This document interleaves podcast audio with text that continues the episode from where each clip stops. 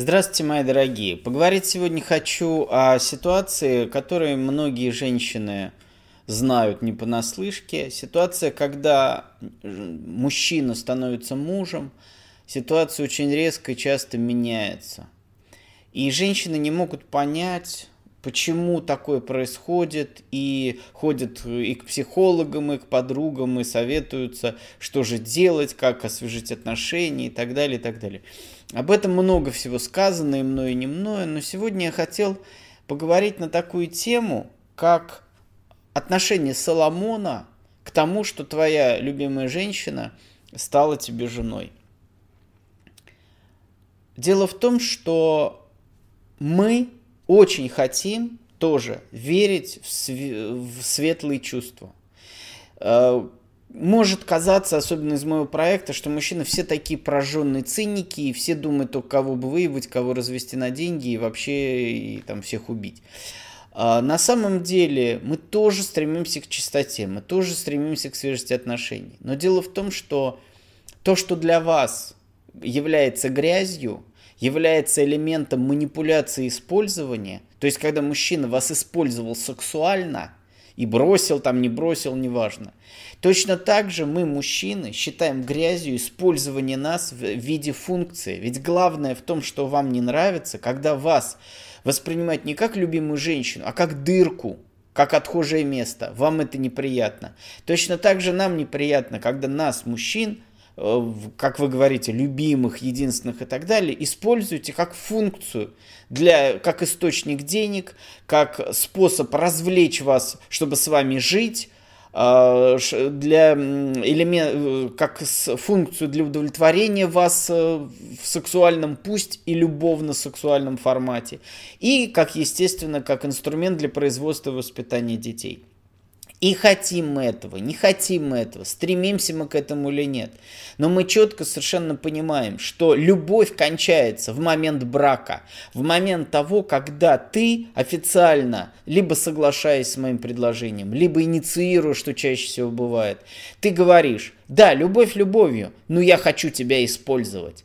И поэтому в тот момент, когда мужчина становится мужем, осознанно или подсознательно он понимает, что он становится функцией. И э, бывает, что это приходит со временем, это понимание. Бывает, что он сразу это чувствует. А бывает, что он к этому готовится. И он заранее, говоря любимой женщине, давай жениться, давай вместе жить, давай рожать детей, он подсознательно или осознанно считает, что ему нужнее функция, чем любимая женщина. И основная беда обоих сторон, и тех, и других, заключается в том, что люди строят иллюзию, что совмещение любви и функции это нормально. Э, точнее, это возможно. Но это очень большая ошибка. Э, по крайней мере, э, совмещение функций и чувств это вещь, над которой нужно работать. Главное, что нужно понимать, если вы хотите, чтобы вас муж любил, то вам нужно очень сильно постараться. Гораздо легче сделать так, чтобы вас любил мужчина, который с вами, так скажем, встречается, общается, занимается сексом, чем чтобы он э, увидел сквозь функцию вас как э, человека, как нужного человека. И на самом деле основная беда брака, ведь если вы воспринимаете брак как способ выживания, как быт, как вот, э, ну, такой, как бы, ну, хозяйственную тему, то проблем никаких не возникает. Но если вы хотите внутри э, брака романтику, любовь, чувства и так далее, с этим всегда возникают проблемы. Если нужно, чтобы мужик приходил вовремя, там, приносил деньги, э, там, отводил детей в школу, то есть выполнял какую-то работу, у тех женщин, как правило, проблем бывает меньше, потому что задачи проще. Задача, функция хочет, э, чтобы э, другая функция выполняла роль функции, все просто. Но когда вы пытаетесь найти или возбудить внутри э, взаимоотношений функций чувства, любовь, там страсть, секс и так далее, с этим возникает проблема. Нужно очень хорошо понимать, это не значит, что это невозможно, просто это отдельная работа. И когда вы думаете, что если мы поженимся, то наша любовь усилится, нет, ваша любовь, скорее всего, либо исчезнет, либо будет ослабляться. Потому что это разные вещи. Это абсолютно разные работы. И поэтому э, фраза «когда ты была мне любимая до того, как стала женой», к сожалению, это является абсолютно нормальной э, вещью. Поэтому любой мужчина, прислушавшись к своему Соломону, понимает, я-то думал, ты меня любишь а ты хочешь, чтобы я был твоей функцией. А тебе, может быть, кажется, что это продолжение любви. Мужчину не обманешь, прошивку мужскую не обманешь. Если ты хочешь просто любви, встречайся, трахайся, развлекайся. Э, люби его так. А если ты говоришь, извини, дорогой, у меня часы тигают, мне надо рожать, мне надо замуж выходить, а ты тут со своей любовью, пошел-ка ты нахуй, слышит мужская прошивка от твоего, от твоего Мендельсона. Э, любовь любовью, но меня эта любовь не волнует. Ах, не волнует любовь? Хорошо, говорит мужчина, давай поженимся. Но ты будешь функцией. И все. И поэтому э, в первую очередь я обращаюсь к тем женщинам, которые уже, так скажем, в зрелом возрасте, которые уже были молодыми, сходили замуж.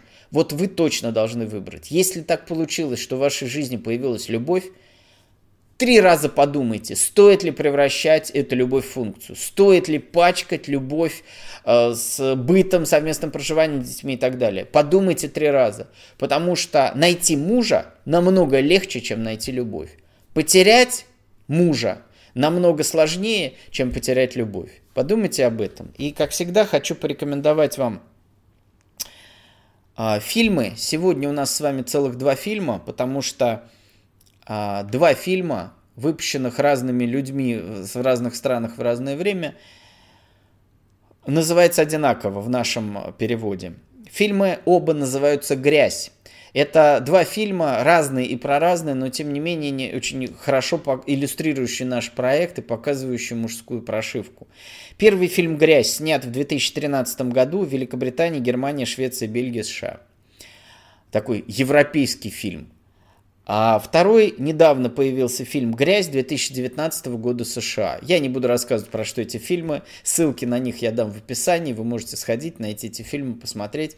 Очень рекомендую смотреть на них именно с точки зрения изучения мужской прошивки э, того самого Соломона, о котором мы говорим в проекте. Ну и порекомендовать хочу пару важных тем, я о них уже говорил, но еще раз хочу сделать акцент для молодых, для новеньких, которые только раздумывают, чтобы им э, послушать важнейшая тема о том, что такое расставание с мужчиной, как стоит расставаться с мужчиной, стоит ли, и самое главное, как мужчина это видит.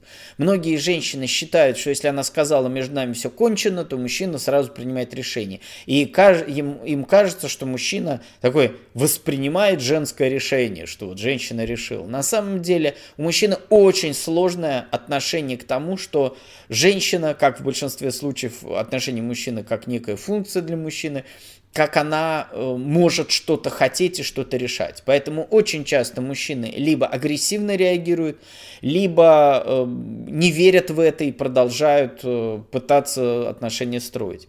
Поэтому как сделать так, чтобы расставание, во-первых, было действительно расставанием, как сделать его максимально эффективным, понять, что происходит в мужской голове. Про это есть лекция, называется «Пшел вон любимый. Развод глазами мужчины». Важнейшая тема, все те, кто еще не слушали, очень рекомендую.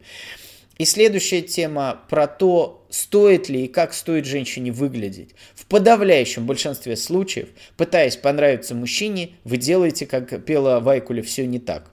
Вы либо пытаетесь понравиться, э, пытаясь понравиться мужчине, э, выстраиваете свою внешность под себя, либо под другого мужчины, либо, что еще хуже, под некие левитановые тренды, которые вообще отношения не имеют к большинству мужчин.